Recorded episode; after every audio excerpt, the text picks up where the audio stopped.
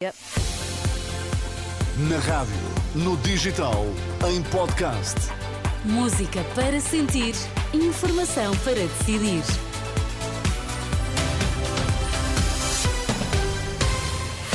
Contamos-lhe que notícias marcam esta manhã de quinta-feira. Sérgio Costa, 9 da manhã, que é que temos que saber? Morreu doente ferido no incêndio no Hospital Santa Maria, em Lisboa. Acessos a A4 bloqueados, protesto de agricultores em Macedo de Cavaleiros. E João Fonseca, no Desporto, a esta hora, bom dia. Ana, bom dia. Derby de Lisboa à vista nas meias finais da Taça de Portugal, se o Benfica vencer em Vizela. Estão 16 graus em Lisboa, 13 no Porto, 17 em Faro.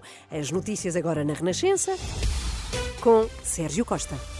Morreu esta madrugada o doente que tinha ficado ferido num incêndio no Hospital Santa Maria, em Lisboa. Em nota divulgada na última hora, a unidade hospitalar manifesta profundo pesar pela morte do doente e reitera o apoio e acompanhamento em proximidade à família. O incêndio ocorreu na enfermaria do Serviço de Medicina Interna e acabou por provocar ferimentos a um idoso de 91 anos que ali estava internado e que foi de imediato transferido para a unidade de queimados.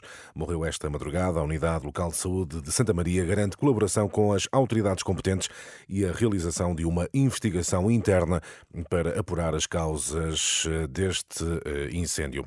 Protesto de agricultores corta acesso à A4 em Macedo de Cavaleiros, mais um protesto do setor, acompanhado esta manhã por Olímpia Mairos. Bom dia, Olímpia. Qual é o cenário que podes relatar? Muito bom dia, Sérgio. De facto, o acesso à A4 está cortado, assim também como o acesso ao IP2 aqui no nó da Amendoeira. Estão aqui algumas centenas de agricultores com dezenas de tratores, eh, reclamam mais ajudas à agricultura, querem também a colocação de torres anti-granizo para protegerem as culturas. Sabem que este governo já pouco pode fazer porque está em gestão, mas querem alertar todos os partidos políticos para o setor que dizem está há muitos anos já em agonia. Obrigado, Olímpia Mairos, a acompanhar mais um protesto de uh, agricultores uh, que motiva o corte no acesso à A4 e também no, ao IP2, na zona de Macedo de uh, Cavaleiros. O Ministério Público defende a anulação da declaração de impacto ambiental da mina de lítio do Barroso por vício de violação da lei.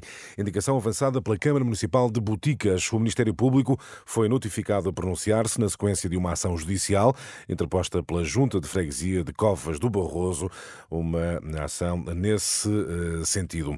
Não há condições para combater o aumento do consumo de droga, cenário reconhecido pelo presidente do Instituto para os Comportamentos Aditivos e Dependências. Em entrevista ao programa Hora da Verdade, da Renascença e do Jornal Público, João Golão admite ter havido um claro desinvestimento em toda a linha nesta área. Na mesma entrevista, o presidente do ICAD dá razão à carta aberta dos autarcas de Alcântara e de Campo de Ourique, em Lisboa, divulgada esta semana pela Renascença, onde são pedidas medidas urgentes para combater o aumento do consumo de droga nas eh, ruas. Uma delegação do Hamas deverá viajar esta quinta-feira para o Cairo para continuar as negociações com vista a um cessar-fogo na faixa de Gaza. Indicação avançada por um alto representante do movimento citado pela agência France Press. Informação confirmada por um representante egípcio que adianta que deverá iniciar-se uma nova ronda de negociações esta quinta-feira no eh, Cairo. Agora ao desporto, Taça de Portugal em futebol. O Sporting garante lugar nas meias finais e João Fonseca está à espera ou de Vizela ou Benfica. Benfica que se apresenta como favorito e com o seu treinador a garantir que a equipa está num bom momento, porém Roger Schmidt diz que será um jogo duro. Estamos a levar isto muito a sério e esperamos um jogo difícil. O Vizela já demonstrou que é perfeitamente capaz de vencer em casa e, portanto, estamos preparados para um jogo de topo. O nosso objetivo principal é avançarmos para as meias finais. Com o Sporting que venceu em Leiria por 3-0, eh, já para Ruben Amorim, é diferente do adversário, porém entende que todos prefiram um derby. Seja o Vizela, seja o Benfica, se for o Benfica, são derbys, toda a gente gosta, são grandes jogos e, portanto, ehm, seja que adversário for, o importante é estar, competir e chegar à final. Esse vai ser o nosso objetivo, independentemente do adversário. Vizela Benfica 20 e 45, relato em rr.pt, duas horas antes, Derby do Minho, em Guimarães, há um Vitória Gil Vicente. João Fonseca e as notícias do desporto.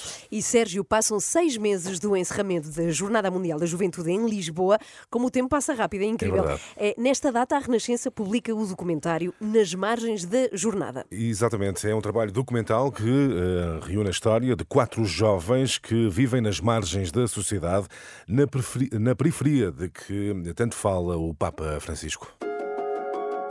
Ah, é um bairro social que tem violência, que tem guerra de gangues, que tem uh, pessoas que consomem estupefacientes, essas coisas todas. Mas mesmo nestas situações existem pessoas que procuram a luz. No momento em que chego mesmo à prisão ali, à, à pele aqui em Lisboa, ao meu mundo aí cai mesmo e eu desmancho-me ali mesmo. Excerto do documentário da autoria de João Carlos Malta, em conjunto com Ricardo Fortunato. O João Carlos Malta está connosco nesta edição das nove. Bom dia, João. Uh, o que pergunto é qual foi uh, a ideia?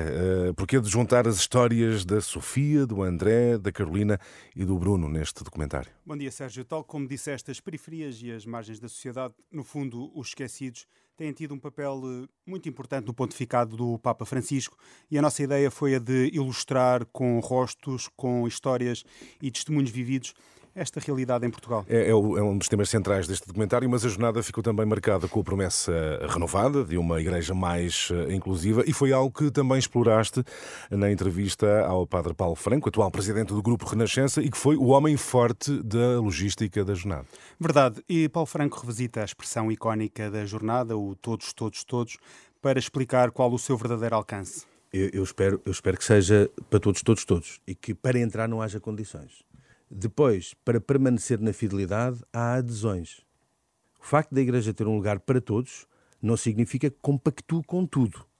Depois, se a pessoa quer seguir, quer aderir ou não quer aderir, é uma decisão da pessoa. Fica bem clara, João, esta ideia pelas uh, palavras do padre Paulo uh, Franco, mas vamos regressar às histórias. O que é que em concreto podemos ver neste documentário? São quatro histórias. Começamos com a de Sofia, uma jovem cabo-verdiana que chegou a Portugal para viver nas barracas e hoje está a concluir a segunda licenciatura. A de Bruno, que tem paralisia cerebral e que não se deixou intimidar com os rótulos que lhe queriam pôr em cima. Temos também a história de Carolina, uma jovem homossexual que conta as dificuldades que teve de aceitação por parte da família em que os pais são catequistas, e por fim, André, que percorre um caminho de recuperação depois de ter passado pelo consumo de drogas e por roubos que o fizeram acabar na prisão. Obrigado, João. O jornalista João Carlos Malta, juntamente com o Ricardo Fortunato, é autor deste documentário Nas Margens da Jornada, quando passam já seis meses do encerramento da Jornada Mundial da Juventude. Vocês já sabem onde é que podem ver e em destaque este eh, documentário, claro, em RR pt Pois com certeza que está lá aguardada até já, Sérgio. seis meses, meio Seis ano, meses! É impressionante. Por acaso ontem, à frente da minha casa, passou uma data de jovens, não sei porquê, porque eu vivo na periferia, não vivo em Lisboa, ah, não é pronto, normal. Exatamente. Pensei, olha, tu queres ver que as jornadas ainda está aqui, pessoal das jornadas, que esqueceu de voltar. Veio, exato, ficaram cá. Gostaram disto? Ficaram. Provavelmente, provavelmente. Então o documentário está no site da Renascença exatamente. até já, 9 horas 8 minutos. Vamos saber do trânsito já.